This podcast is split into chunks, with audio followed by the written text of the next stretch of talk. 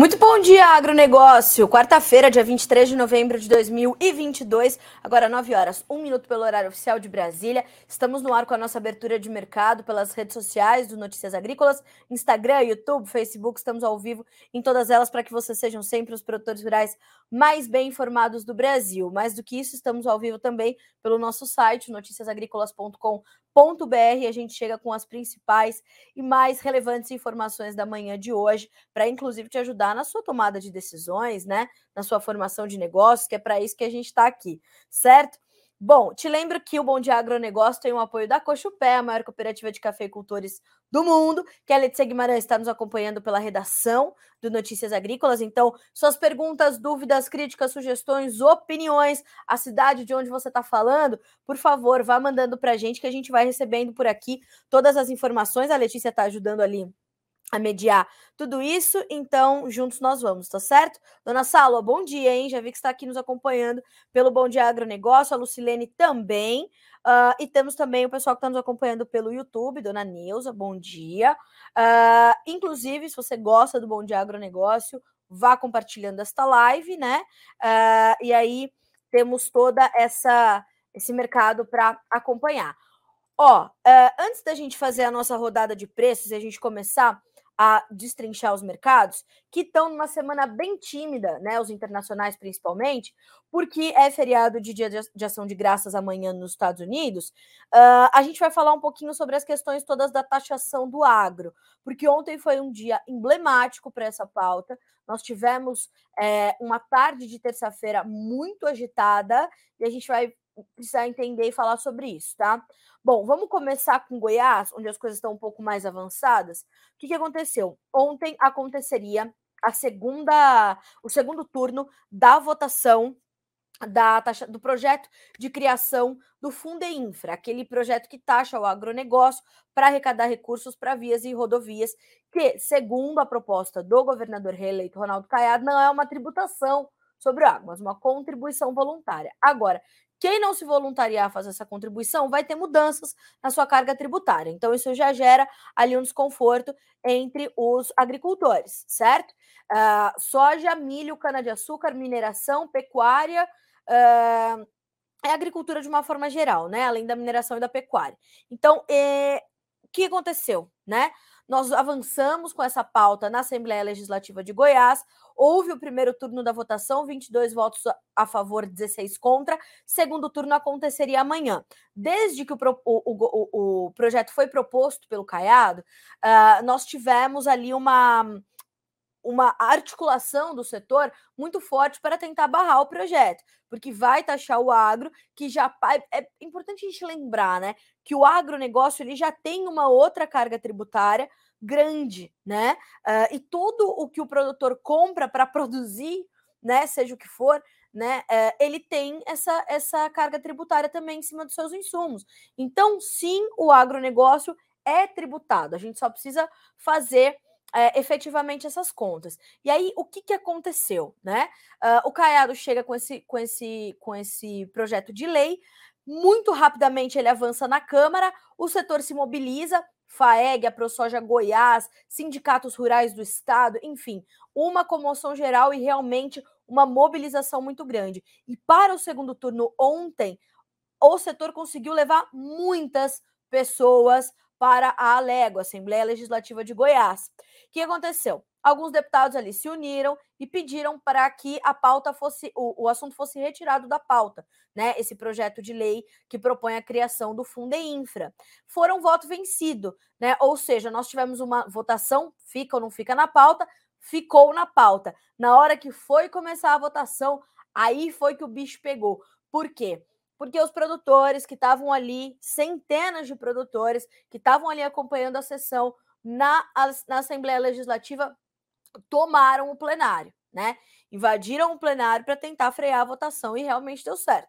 A, a sessão foi suspensa, na sequência cancelada, e agora a gente precisa entender como é que isso vai voltar a acontecer, como é que vai ficar nessa essa situação é, na sequência. Então, o plenário foi invadido, os manifestantes é, que são ali representantes do setor produtivo do Goiás estão muito descontentes com esse setor, estão muito descontentes com a, a postura e este projeto proposto por Ronaldo Caiado, que foi reeleito governador de Goiás, com uma, né, uma, uma imensa é, maioria do agronegócio o apoiando, fechado 100% com o governador que foi reeleito para um estado que é majoritariamente é, né, uh, agropecuário. Aí eu tô com uma, uma informação aqui quentinha da Assembleia Legislativa, o portal da Assembleia Legislativa, dizendo o seguinte, ó, projetos que tratam do Fundo e Infra devem ser votados nesta quarta-feira. As deliberações do plenário da Alego ocorrer, ocorreriam nesta terça,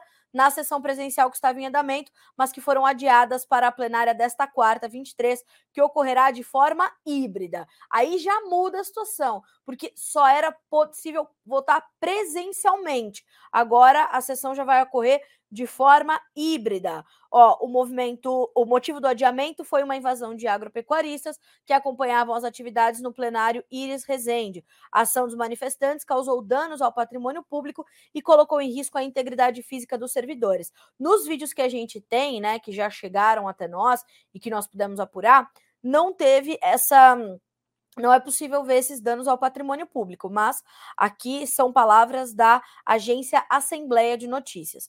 A invasão foi para impedir a votação das matérias que visam a criação do Fundo Infra. Eu acho que o mais importante agora, além da gente continuar ouvindo o setor produtivo, né, é, que já emitiu as suas notas de repúdio, que já se manifestou é, é, contra isso tudo, é a gente ouvir o governador Ronaldo Caiado né? Eu já deixei aqui, é, em nome de todo Notícias Agrícolas, né? De toda a minha diretoria, de toda a minha equipe de jornalismo, é, é, as portas abertas para o governador Ronaldo Caiado se posicionar e explicar aos produtores goianos qual é o, o, o objetivo, né? Porque uh, é sabido que taxar o setor produtivo só vai causar é, esse tipo de situação. Por quê? Porque já há custos elevadíssimos para se produzir alimentos nesse país. A gente está colocando no chão a safra mais cara da história quando a gente fala da safra 22-23. Então há esse descontentamento, principalmente porque Caiado uh, se elegeu dizendo que não iria taxar o agronegócio há vídeos do Caiado, uh, né, do governador reeleito Ronaldo Caiado, há vídeos seus durante a corrida uh, eleitoral falando isso, né? Ah, não é uma taxação. Ele deu uma entrevista ao programa Hora H do Agro da minha amiga Kellen Severo, na Jovem Pan, e disse o seguinte: não é uma taxação, Kelly, não é uma taxação, é uma contribuição voluntária de um fundo que prevê cuidar e trazer melhorias para o próprio setor que depende das rodovias, vias do Estado. Então, assim, é, a gente quer muito ouvir o governador Ronaldo Caiado ou um representante do governo uh, de Goiás para entender é, quais seriam as outras alternativas, porque é isso que o setor propõe. O setor afirma: não há como nós avançarmos nessa pauta, governador. O que há como avançar é no diálogo para alternativas para o senhor recompor o cofre do Estado. Porque qual é uh, também uh, Mogi Guaçu? O Mozart Augusto eu cresci em Mogi Guaçu, minha cidade do coração. Eu sou nascida em São Paulo, sou paulistana, né, nascida na capital, mas até, até me perdi aqui. Fiquei muito feliz de saber que tem alguém lá na cidade onde eu me criei, né? E cresci, enfim, tô bem feliz. Mozart, uh, um abraço para você, viu? Uh, complementando aqui meu raciocínio. Então, é importante a gente ter essa, esse entendimento, por quê? Porque uh, ah, não, nós vamos criar vias e rodovias e tudo mais. Então vamos privatizá-las, diz o setor, né? Então o setor tem uh, essa disponibilidade de, de dialogar com o governo, ao passo em que haja outras alternativas. Porque um, uma das justificativas né, é que o cofre do Estado estaria é, comprometido com as mudanças na carga tributária, principalmente ICMS, que aconteceram no Congresso Nacional durante a pandemia e durante ali aquela confusão e complicação nos preços dos combustíveis. No entanto, o que é sabido que não dá para a gente caminhar por esse por essa trilha, né, para tentar compensar uma coisa pela outra. Então, há alternativas. A gente só precisa entender agora o que é que vai acontecer, tá? Então, essa é a situação do Goiás. Vamos, uh, temos isso na pauta novamente é, para essa quarta-feira. Vamos saber se realmente é, vai acontecer ou não, tá? É, é importante a gente ter esse entendimento e saber que, de fato, nós podemos ter aí uma taxação sobre o, o, o agro do Estado, mas o setor segue muito articulado. Bom, na sequência, uh, o que aconteceu no Paraná? O governador Ratinho Júnior, né, lá na, na, na, onda das taxações, trouxe também protocolado um projeto de lei uh, para a criação de um fundo semelhante a esse proposto pelo governador Caiado no Goiás. Então, Ratinho Júnior, que foi reeleito, e adivinhem vocês, com maciço apoio do agronegócio paranaense. A ProSoja Paraná se posicionou tão logo a notícia aconteceu e chamou de traição o projeto de lei do governador Ratinho Júnior. A própria FAEP, a Federação de Agricultura do Estado do Paraná, se posicionou, trouxe uma nota de repúdio e falou que não aprova, não, uh, não compactua com qualquer tipo de taxação ao agronegócio. Se posicionou também a ProSoja Brasil, falando que também não concorda com essa situação. Então percebam, a gente tem um, um, uma onda acontecendo. Uh, ontem eu falei sobre isso que o Vlamir Brandalize chamou de argentinização, esse processo no Brasil, e realmente isso é muito sério, uh, porque isso pode tomar um, um, uma força tão grande e muitos outros estados produtores quererem taxar a produção do agro. Porque o meu questionamento é o seguinte: se os governos que foram apoiados foram reeleitos com o apoio do agro, estão fazendo isso, imagina aqueles que não tiveram o apoio do setor. Que tipo de situação vem por aí, né? Então é preciso a gente ter serenidade para tratar desses momentos, para que a gente não veja episódios como o de ontem lá na Assembleia do Goiás né? Teve que ser daquela forma ou a votação ia acontecer, até porque o projeto, assim como foi no Paraná, caráter de urgência, né? Ah, vamos votar rapidinho. O vice-presidente da ProSoja Paraná está aqui em Campinas, num evento chamado Top Farmers, e deu entrevista ao Notícias Agrícolas ontem, ao jornalista Guilherme Dorigatti, um dos nossos editores aqui. E ele falou o seguinte: não só é traição, como isso aconteceu na calada da noite, fecha aspas, para o senhor João Cunha, vice-presidente da ProSoja Paraná. O setor não foi convidado para o diálogo, não foi chamado para tratar desse assunto, e isso está acontecendo assim, ó, a toque de caixa. Isso é que preocupa. E aí o que aconteceu? No Paraná a situação foi um pouco diferente. Ratinho Júnior foi lá, protocolou, vamos votar na, na Alep, Assembleia Legislativa do Paraná. Mas tem que passar pela Comissão de Constituição e Justiça. Chegou na Comissão de Constituição e Justiça, passou. Mas aí o que aconteceu? Chegou na Assembleia pedido de vistas. Não vamos tratar dessa situação aqui, não. Vamos voltar para a CCJ voltou para a Comissão de Constituição e Justiça o projeto de lei de Ratinho Júnior para taxar o agro paranaense. Chegando lá, o deputado Jacovós, de, delegado Jacovós, uh, trouxe essa. É, é, trouxe essa, essa pauta e durante a reunião trouxe com exclusividade a informação para nós do Notícias Agrícolas que o assunto tinha sido retirado da pauta. O projeto foi retirado da pauta, foi feito um acordo do, uh, da Comissão de Constituição e Justiça, da Comissão de Tributação e Finanças da Assembleia Legislativa do Paraná, do qual o deputado delegado Jacovós é o presidente. Ele falou: Carla, tiramos da pauta. Tiramos da pauta, uh, tanto na Comissão de Constituição e Justiça, quanto na Comissão de Tributação e Finanças. Então é difícil esse assunto voltar à pauta da LEP. Pode acontecer? Pode, mas a gente está nesse, nesse ponto. Então, no Paraná eles conseguiram frear um pouco antes, né? Um pouco antes de avançar, porque na, na, no Goiás era o segundo turno já. Então, é, a gente está nessa toada, né? E aí, o que esperar mais para frente, né? Então, é, isso é muito sério.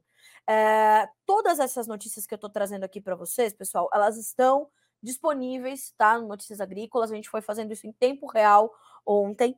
É, e qualquer dúvida, vocês podem entrar em contato com a gente, porque a gente está fazendo um levantamento aqui para entender o que deu certo e o que deu errado nos estados onde já há tributação e o que pode acontecer com esses estados que podem ser tributados. Então, a gente está falando de Mato Grosso, Mato Grosso do Sul, a gente tem no Mato Grosso, por exemplo, o FETAB, né? Uh, no, no Mato Grosso do Sul, se não me engano, é o Funder Sul, qualquer coisa nesse sentido. Então, esses dois estados que, por exemplo, já são tributados, o que pode acontecer? Né? O que, que pode é, é, desencadear? Quais são os prejuízos? A gente já falou com um, um advogado tributarista para fazer esse primeiro, esse primeiro balanço, né, para a gente fazer esse primeiro entendimento, e agora a gente vai continuar acompanhando, tá? Então, Paraná, retirado na CCJ e na, na Comissão de Tributação e Finanças, Goiás vai votar nessa quarta-feira, se for possível, a questão do Fundeinfra, tá? É, quero agradecer o Neumar Fessel uh, pela gentileza aqui comigo e com o Bom de Agronegócio, viu? É, é um prazer ter vocês aqui sempre dividir a minha manhã com vocês. É, sejam todos bem-vindos, tá certo? Ó, a gente tem gente além de Mogi Guaçu, fiquei super feliz hoje. Uh, também temos o Andrew de Maringá, no Paraná. Uh, o Neumar, não sei de onde ele é, mas muito obrigada.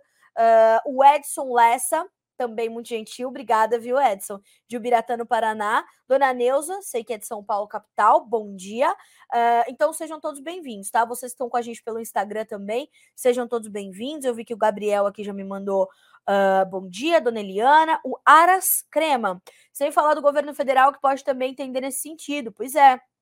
É, e o pessoal que está aqui se manifestando, eu gosto que vocês é, comentem, eu gosto que vocês é, participem do debate, porque é muito importante para a gente entender que tipo de informações vocês precisam também, tá? Isso é muito importante. Então, mande a cidade de onde vocês estão falando, mande os mercados sobre os quais vocês querem saber, mandem as suas opiniões, tudo isso é muito importante para a gente avançar enquanto comunicadores aqui. Hoje de manhã, no, no Jornal da Manhã da Jovem Pan, estava uh, se tratando de é, o quanto a liberdade tem ou não tem limite numa democracia, né? E na verdade a pergunta foi essa: a liberdade ela tem limite numa democracia? Eu acho que não é uma questão de limite, né? É uma questão de senso. Como é que a gente trata a liberdade, né? O meu limite termina onde o seu começa. Mas por que, que se fala muito sobre isso? Porque a gente está num momento onde a liberdade de expressão, de opinião, ela está realmente muito ameaçada, né? Nós vimos uh, tudo o que aconteceu durante as eleições, o posicionamento do Alexandre de Moraes, né? É, numa, num tom bastante autoritário, cancelando contas, suspendendo, é, bloqueando contas, é, suspendendo contas em redes sociais, perfis em redes sociais, é tudo muito sério. Então, é, quando a gente ouve vocês, a gente sabe como a gente é, como, qual caminho a gente toma para sermos comunicadores melhores todos os dias, né? Claro que nós temos grandes exemplos, né? E que são grandes defensores da liberdade, e como é o caso do jornalista João Batista Olive, que é o fundador deste site, graças a Deus, né? Nós podemos trabalhar com a sua direção, né? E, e mentoria, o que já é meio caminho andado, mas ouvi-los, né? É o que nos complementa, e eu gosto muito de dividir a minha manhã com vocês, justamente por isso, tá? Uh, bom, tem gente me perguntando aqui sobre o mercado do café, a gente vai falar sobre isso também, tá? Ó, pessoal, antes da gente falar sobre o café, vamos só falar sobre os últimos desdobramentos daquele, daquele pedido do PL protocolado ontem uh, sobre as urnas eletrônicas, né? Era uma situação muito esperada. Uh, o presidente do PL, Valdemar Costa Neto, que é o, o, o, o, o presidente do PL, que é o partido do Jair Bolsonaro, agora sim. As palavras ficaram completamente confusas na minha cabeça.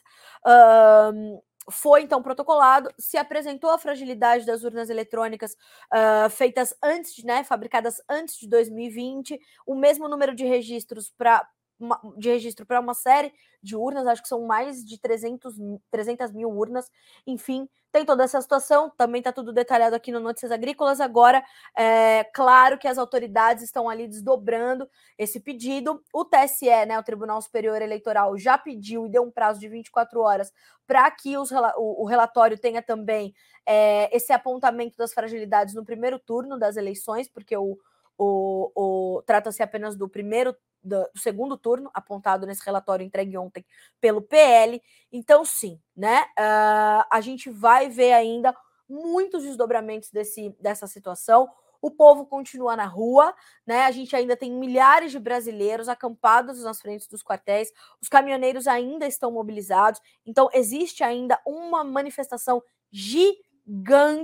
Ontem eu fiz uma live no Jornalista da Soja, aliás, se você não segue esse perfil ainda, siga. Uh, falando sobre isso, eu tive informações ali direto do Goiás, uh, de um colega que foi a Brasília, falou: Carlinha, em Brasília é enorme a manifestação, o número de pessoas é gigante, né, o que está acontecendo. Então, estamos nessa situação, o povo segue nas ruas e segue pedindo respostas. O TSE já deu esse prazo, vamos entender como vem na sequência. Claro que agora a gente vai ter um montão de análises, né, sobre o que está certo, o que está errado, o que, que vai acontecer, o que, que não vai acontecer. E veja, Moraes, Alexandre de Moraes, é criticado após convocar reunião com comandante, uh, comandantes gerais das polícias. Presidente do TSE visa fazer um balanço das eleições de 2022 com os chefes das corporações aliados de Bolsonaro vem ato político. E claro que é, né? Porque essa reunião está sendo pedida há muitas semanas. E aí, o senhor presidente do Tribunal Superior Eleitoral, uh, o ministro Alexandre de Moraes, uh, convocou uma reunião com os comandantes gerais das polícias militares dos 27 estados e do Distrito Federal para essa quarta-feira. O encontro terá como objetivo fazer um balanço do trabalho conjunto entre as polícias e a Justiça Eleitoral nas últimas eleições, além de alinhar objetivos para os próximos pleitos. Encontros desse tipo também foram feitos antes das eleições. Entretanto, a reunião desta quarta no TSE está sendo alvo de críticas por parte dos aliados de Jair Bolsonaro, que consideram a convocação um ato político de Moraes. Eles tentam impedir o encontro por meios legais. O vice-presidente e senador eleito Hamilton Mourão chegou a falar que o Brasil, abre aspas, vive atualmente um estado de exceção, se referindo às ações do TSE junto às PMs. Pelo menos dois comandantes não devem ir ao encontro em Brasília. São eles os comandantes da PM de Santa Catarina, o coronel Marcelo Pontes, e o do Paraná, coronel Hudson Teixeira. Teixeira foi o primeiro a informar que não vai participar e nem vai enviar representante. Oficialmente, ele alegou incompatibilidade de agenda, mas nos bastidores, segundo pôde apurar a Jovem Pan, fala-se em questões políticas, já que no início do mês ele apareceu em um vídeo conversando com manifestantes que fecharam uma rodovia em Ponta Grossa.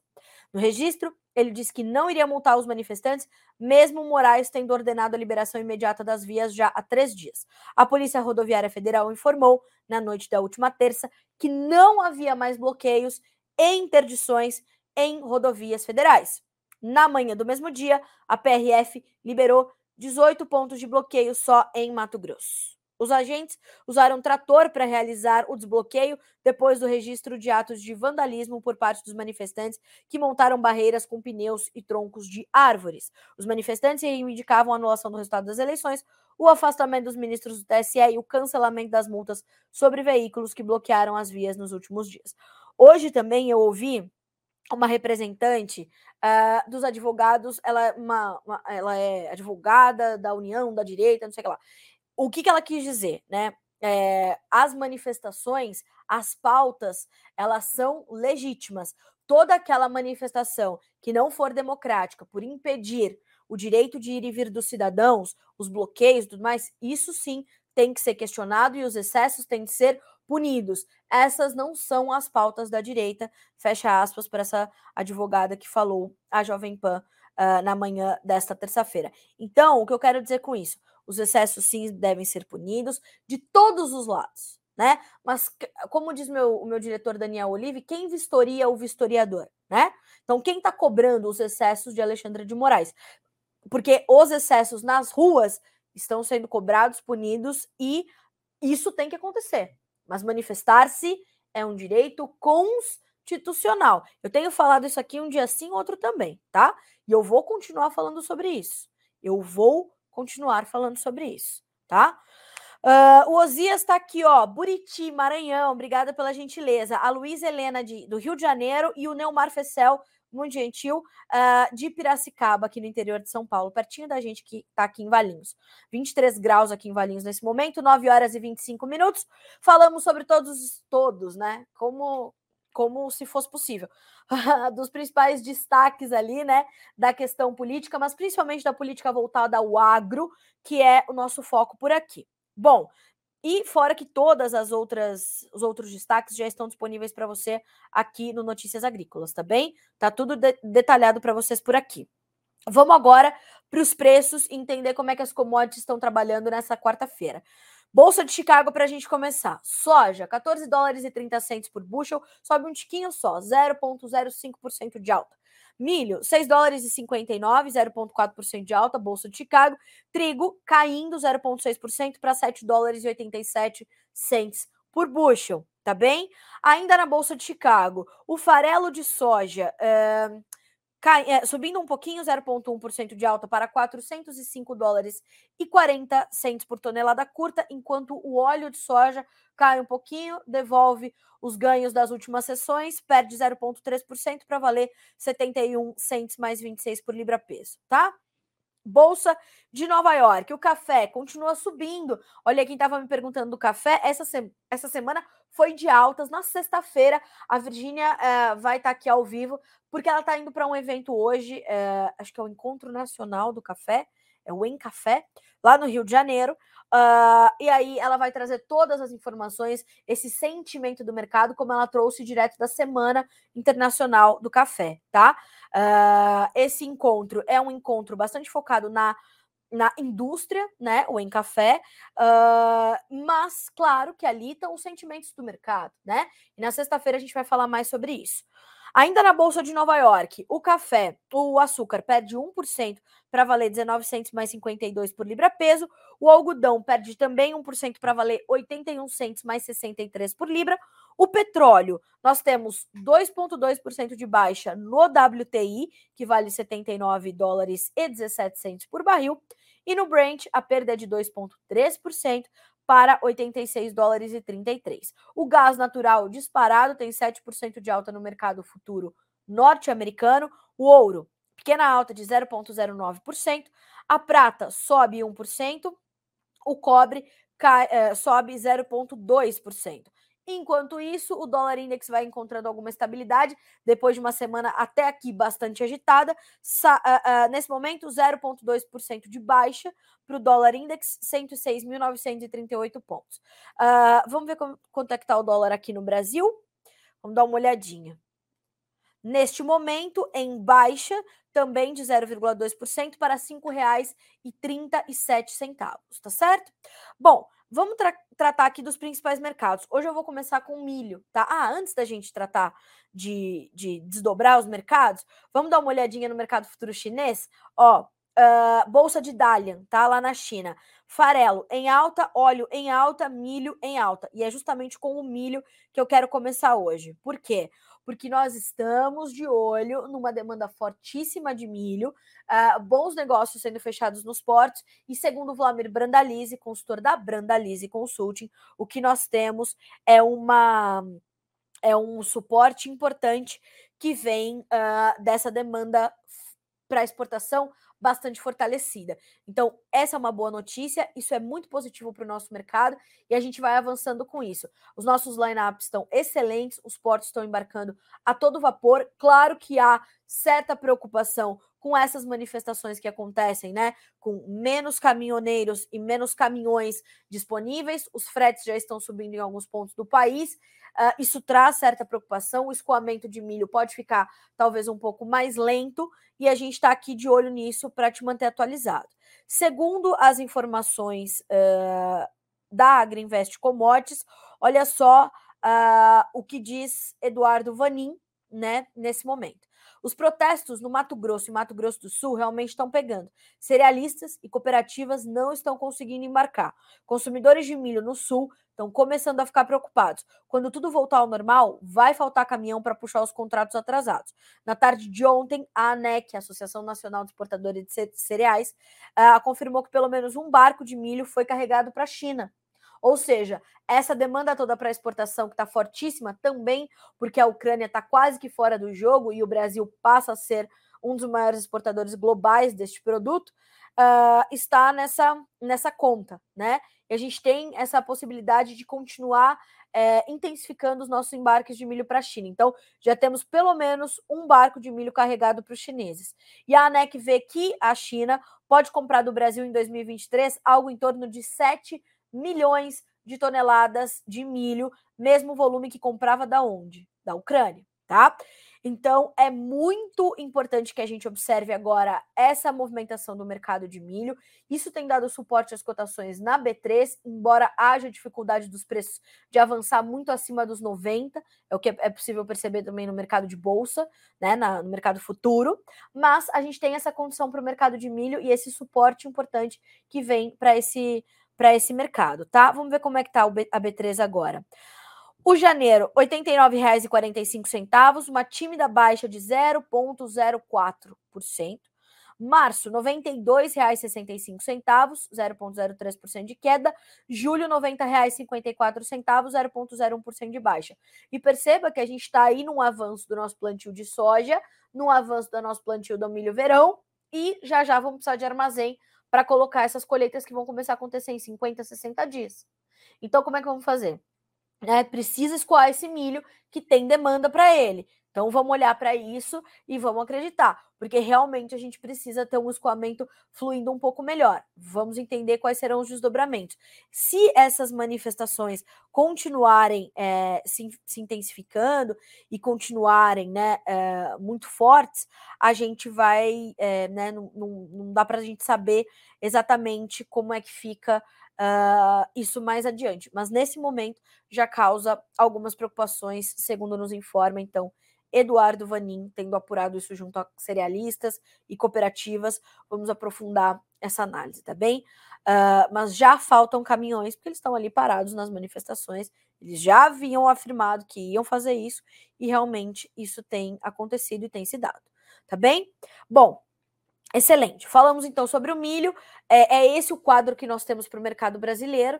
Uh, eu vou até buscar aqui, vamos puxar aqui, a análise do Vladimir Brandalize, que ontem destacou essa questão dos portos, tá?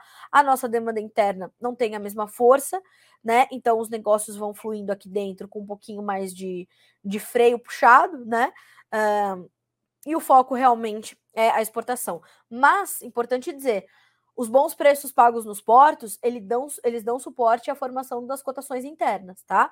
Então, uma coisa vai puxando a outra, sem contar o dólar, né? Uh, que mesmo caindo está em 5,37. Então, tem tudo isso. E olha só o que nos diz Vlamir Brandalize. Milho caminha forte para furar 40 milhões de toneladas exportadas nesse ano e já contabiliza 35,6 milhões de toneladas exportadas. O mercado está de olho nos novos negócios na exportação que têm dominado os fechamentos. Com trocas fortes e apoio em bons indicativos que o milho está conseguindo bancar nos níveis de exportação, e assim mais lento nas indústrias de ração esse ano, já vão deixando o mercado livre para os portos. Falando em portos, temos os novos dados das da CSEX nessa semana, a Secretaria de Comércio Exterior, que mostram que nessas três primeiras semanas de novembro, o embarque de milho do Brasil chegou à marca de 3 milhões 490 mil e 800 toneladas, contra em todo novembro de 21, pouco mais de 2,3 milhões de toneladas embarcadas de milho tá? Então a gente tá, já está num nível muito superior. Lembrando que o ano passado quase que não tinha milho para exportar, né? Com isso, o acumulado do ano chega a 35,6 milhões, frente aos 16,6 milhões no mesmo período do ano passado. Então, mais que dobrou, né? Uh, com recorde histórico de embarque acumulado até agora. Enquanto isso, no lado das importações, temos um volume quase que irrisório, né? 176,7 mil toneladas, enquanto no mesmo período do ano passado passava de 600 mil toneladas. Acabei de dizer, não tínhamos milho o ano passado, perdemos tudo para seca, né? Teve produtor que colheu zero sacas por hectare. Foi triste, cruel o que aconteceu com o milho, já não só na safra passada. Três anos, alguns produtores amargaram de perdas no milho, tá? Então, a gente está realmente se recuperando. Ó, o fato é que seguimos com negócios sendo realizados e a maior parte tendo como destino a exportação, que deverá seguir negociando. No mercado interno, pouco movimento das indústrias de ração, que já estão indicando que devem parar de negociar nos próximos dias ou já pararam e voltam em janeiro. E de agora em diante vão trabalhar com os estoques que têm nas mãos. Temos indicativos firmes nos portos e novos negócios devendo fluir. Fecha aspas para o mestre Vlamir Brandalize. Certo? 9 horas e 35 minutos. Esse é um dos destaques desta manhã de quarta-feira, mercado de milho. Lembre-se, amanhã são nove meses de guerra da Ucrânia com Rússia.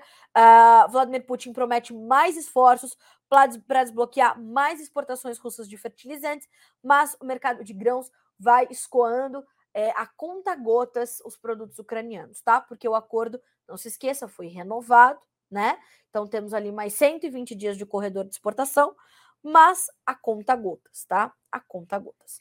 Bom, falamos de milho, vamos dar uma passadinha na soja. Como eu falei, temos pouquíssimas ou nenhuma novidade, porque é uma semana mais curta para Chicago. Então a gente vai ver aqui, né, as coisas caminhando mais lentamente.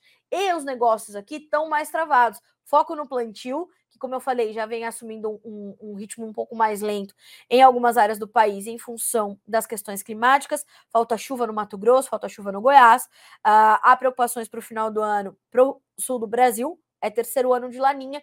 Uh, nós temos um dos atrasos mais severos na safra da Argentina, a gente está falando de cerca de 20 anos uh, né, nessa, nessas nessas preocupações com atraso, então é o maior atraso em 20 anos para a safra argentina. Isso tem ajudado a dar um suporte às cotações da soja na Bolsa de Chicago, acima dos 14 dólares por bushel, na análise de Luiz Fernando Gutierrez da Safras e Mercado.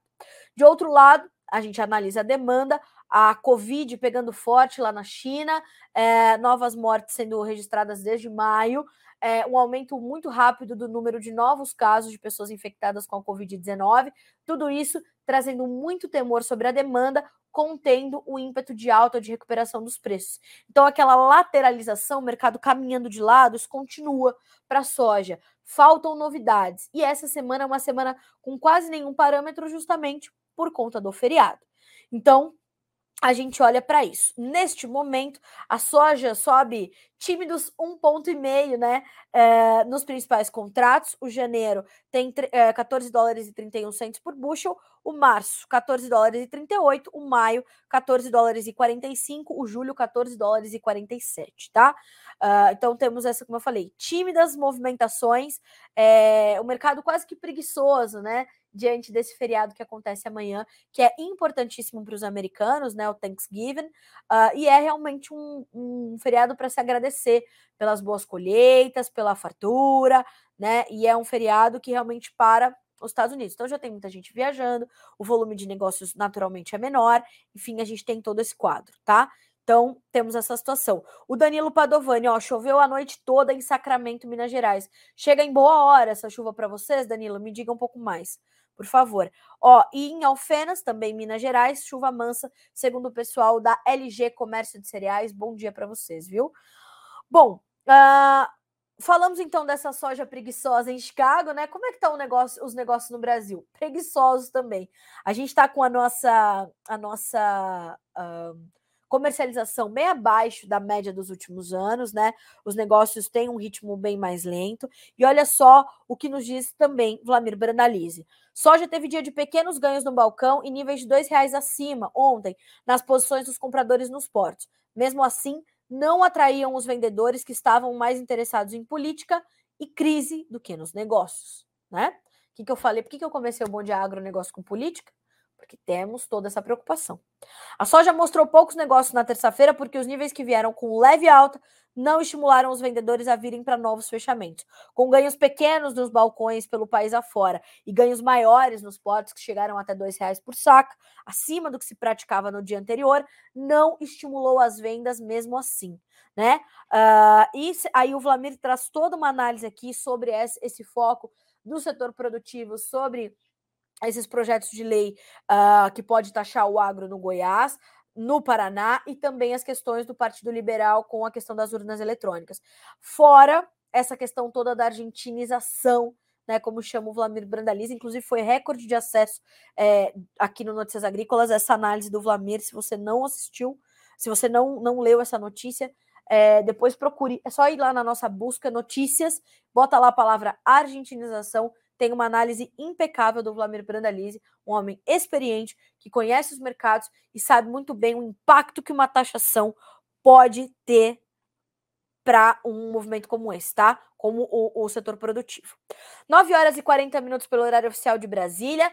Esse é o mercado de grãos, soja, milho, uh, e são mercados que, como eu falei, bastante timidamente caminham hoje. O dólar, uh, o, essa alta que o Vladimir uh, registrou ontem, né, cerca de dois reais por saca nos portos, ela está muito aliada a questão cambial. Ontem o dólar teve uma alta forte de mais de 1%, e hoje a gente tem esse leve recuo de 0,2, mas ainda assim com R$ 5,37, tá? Uh, ótimo. E ó, ontem, inclusive, foi também destaque do João, no Tempo Dinheiro, que as commodities estão de olho na China né? Por quê? Por conta de toda essa questão da Covid. E aí eu vou puxar um outro mercado que a gente tem falado bastante essa semana e que está sofrendo essa semana, que é o mercado do algodão. Tá? Mercado do algodão é, já amargou baixas na segunda-feira de quase 5% na Bolsa de Nova York. Ontem deu uma respiradinha, tomou um fôlego, hoje adivinha, já está no vermelho novamente, a exceção do contrato dezembro, que já já sai da tela, 83 centos mais 57 por libra, 0,4% de alta. Os demais caem 1%, uh, e a gente tem o março com R$ 81,61, maio R$ 80,00 mais 92 centavos, julho R$ 80,00 mais 1 centavo por libra peso. R$ 80,00 não, gente, 80 centavos de dólar. Percebam, no algodão, a gente consegue enxergar mais claramente essa influência da fusão entre fundamentos e, e macro cenário, né? Porque a gente está falando de uma commodity não alimentar, né? Então, é, isso já tem um peso, e aí já vem a pressão mais agressiva. A China, que é a maior importadora, é, com problemas. Bangladesh, que é um dos maiores importadores e um dos maiores exportadores de roupas, numa crise econômica gravíssima, uh, também saindo do mercado ou consumindo menos. Nesse momento, a gente tem estoques maiores, consumo menor, e um financeiro com recessão, é, temor sobre as altas taxas de juros, atenção ao câmbio, atenção a tudo, isso vai pesando, pesando, pesando. Porque o consumo de alimentos é uma coisa, o consumo de itens uh, como roupas, roupa de cama, mesa, banho, uh, tecidos de uma forma geral, tecido para calçados, tudo isso vai ficar mais contido é normal, né? É, então, quando a gente tem esse acúmulo de fatores, a gente tem, é, como é, costuma dizer o, o Peripassote Pedro, né? O, o head de algodão da Stonex, uma seta vermelha desse tamanho piscando do lado do mercado de algodão para baixo. Então, a tendência dos preços ainda é de queda para o algodão, mas claro, a gente vai ter que ir acompanhando para entender é, qual vai ser o fundo do posto desse mercado, até onde as indústrias conseguem aguentar, até onde os produtores conseguem aguentar, qual é o chamado break-even, ou seja, qual é o ponto de equilíbrio deste mercado, né? Até onde dá para o preço ceder, até onde essa esse recuo das cotações volta a estimular a demanda. Como fica a saúde econômica dos países importadores de algodão? Tudo isso é muito sério. Então vamos acompanhar, tá? Uh, bom dia, aqui em Recife, Pernambuco, aparente, aparentemente tudo normal. As mercadorias estão chegando e a distribuidora Ceasa com atraso de dois a três dias. Vamos acompanhar. E o Danilo Padovani está aqui é, complementando. Ó, Uh, Carla, uh, essas chuvas chegam em bom momento. Milho já estava enrolando as folhas, seríssimo. Soja nascida na poeira, salvou o plantio, graças a Deus. Ontem o João mostrou umas lavouras de milho que sofreram com aquela chuva de granizo. Também as folhas uh, né, do baixeiro ali bem prejudicadas, mas depois de um manejo, manejo técnico, isso é determinante. Né? Aí você já vê aquele milho cheio de folhas ali, verdinha, coisa maravilhosa, e vamos produzir bem se Deus quiser, né? E soja nascida na poeira recebeu a chuva, agora a chuva precisa, né, se manter ali porque também se chega. No pó, calorão, ela bate, vai embora e não dá para fazer uma reservinha ali para ela se recuperar e manter o seu vigor, né? Vamos acreditar que vai dar tudo certo. Uh, Lúcio Flávio, bom dia, Carlinha. Bom dia para vocês, todos que estão por aqui nos acompanhando. É, o Márcio Macelara com a gente, o Saulo, do Rio de Janeiro, o Hermenegildo, do Rio Grande do Sul, o Roger, uh, Élica, de Rondônia, Ivaí, no Paraná, o Clóvis, do Rio Grande do Sul, uh, e a gente tinha hoje um pessoal do Pará com a gente também, né? É, quer ver? Eu vou me lembrar aqui a cidade, Anapu. Anapu, no Pará. A Lucilene, Lucilene Virgolino, do Pará. Seja bem-vinda, viu, Lucilene? E a todos vocês que falam conosco de todos, todas as pontas do Brasil continental, né? Sempre bom a gente fazer esse registro. Bom, são 9 horas e 45 minutos pelo horário oficial de Brasília. Para a gente falar com o Alexandre agora, que nos perguntou sobre o cenário do café. Vamos dar uma passadinha ali nos futuros do Arábica, saber como é que estão os preços? Vamos lá. Ó, mercado em Nova York nesse momento sobe, tem altas de 0,8 a 1,3%. Dezembro, 1 dólar e 63 mais 80 por libra. Março, 1 dólar e 66 por libra peso. Maio, 1 dólar e 65 mais 90, julho 1 dólar e 65 mais 25 por libra peso. Pessoal, o mercado vai registrando essas altas importantes, recuperação importante de patamares importantes e vai olhando para a questão também do dólar. Então, o mercado brasileiro de café está bem travado. Né? Uh, os representantes das cooperativas estão trazendo esses alertas dessa possibilidade de preços ali para fechar 2022 entre 1 dólar e 50 1 dólar e 60.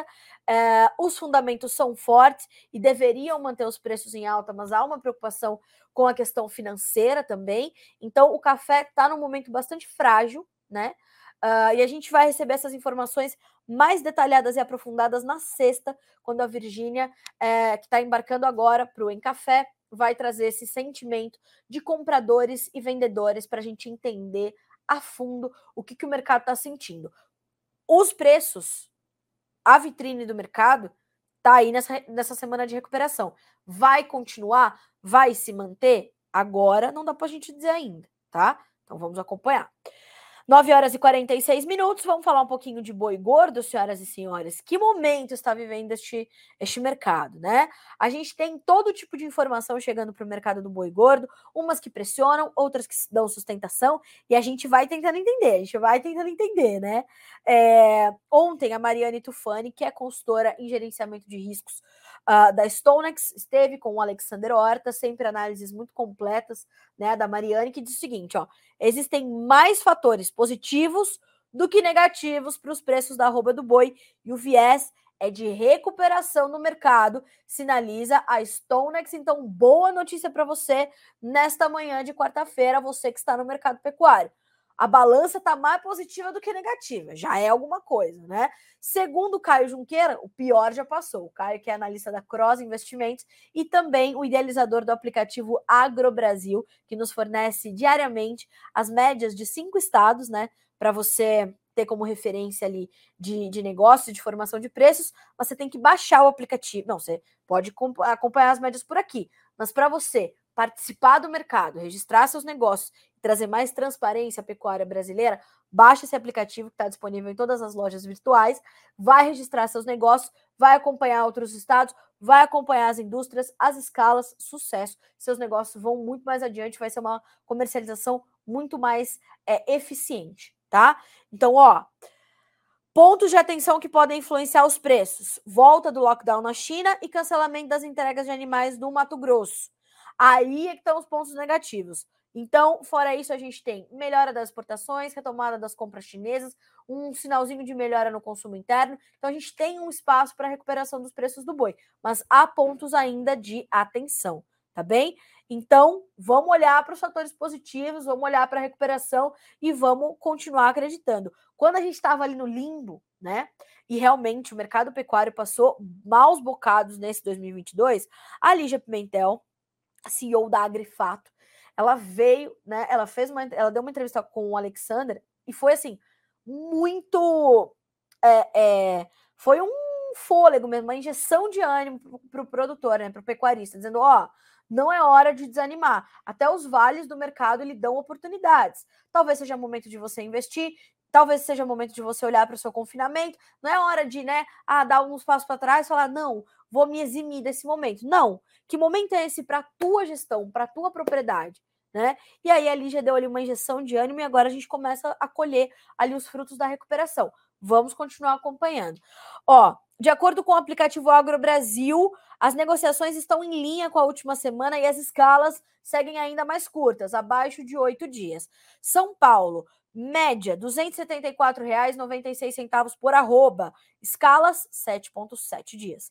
Mato Grosso do Sul, uh, preços entre 260 e 270 reais por arroba, escalas 6 dias e meio.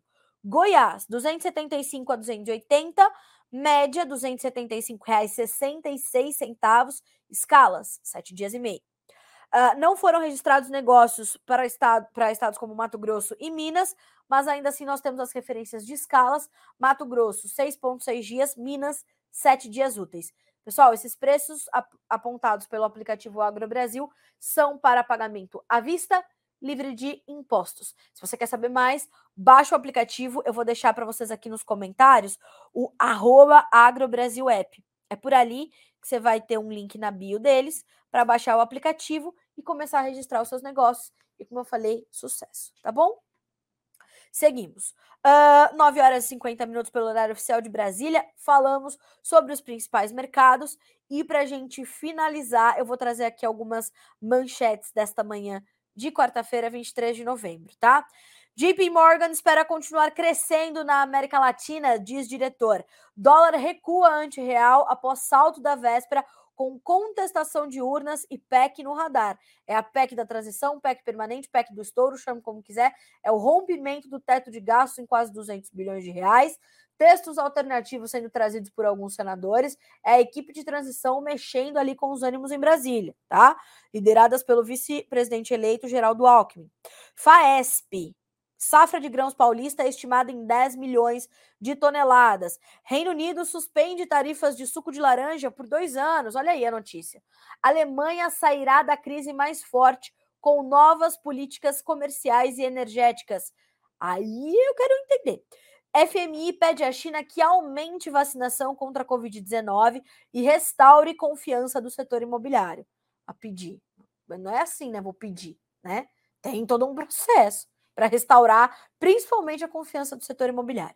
Alerta aéreo é emitido em toda a Ucrânia e explosões são registradas em várias regiões. Amanhã, nove meses de guerra Rússia e Ucrânia, tá?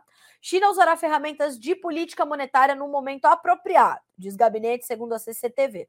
Inflação permanecerá em dois dígitos na Alemanha, apesar de esforços para controlar preços do gás, diz Banco Central Alemão. Uh, temos também China amplia restrições contra o Covid, agitação em fábrica da Apple aumenta a preocupação da economia, USDA corta a projeção para a produção de café do Brasil na safra 22-23, uh, mercado do açúcar recua nas bolsas de Nova York e Londres nesta manhã de quarta-feira, uh, e tivemos mercados da China fechando em alta com suporte ao setor imobiliário. Então é aquela sinalização de Pequim, vamos ajudar o setor. A, as ações em Hong Kong tiveram cinco dias seguidos de queda por conta dessa preocupação com a economia chinesa. E aí hoje voltaram a subir, tá? Então estamos de olho.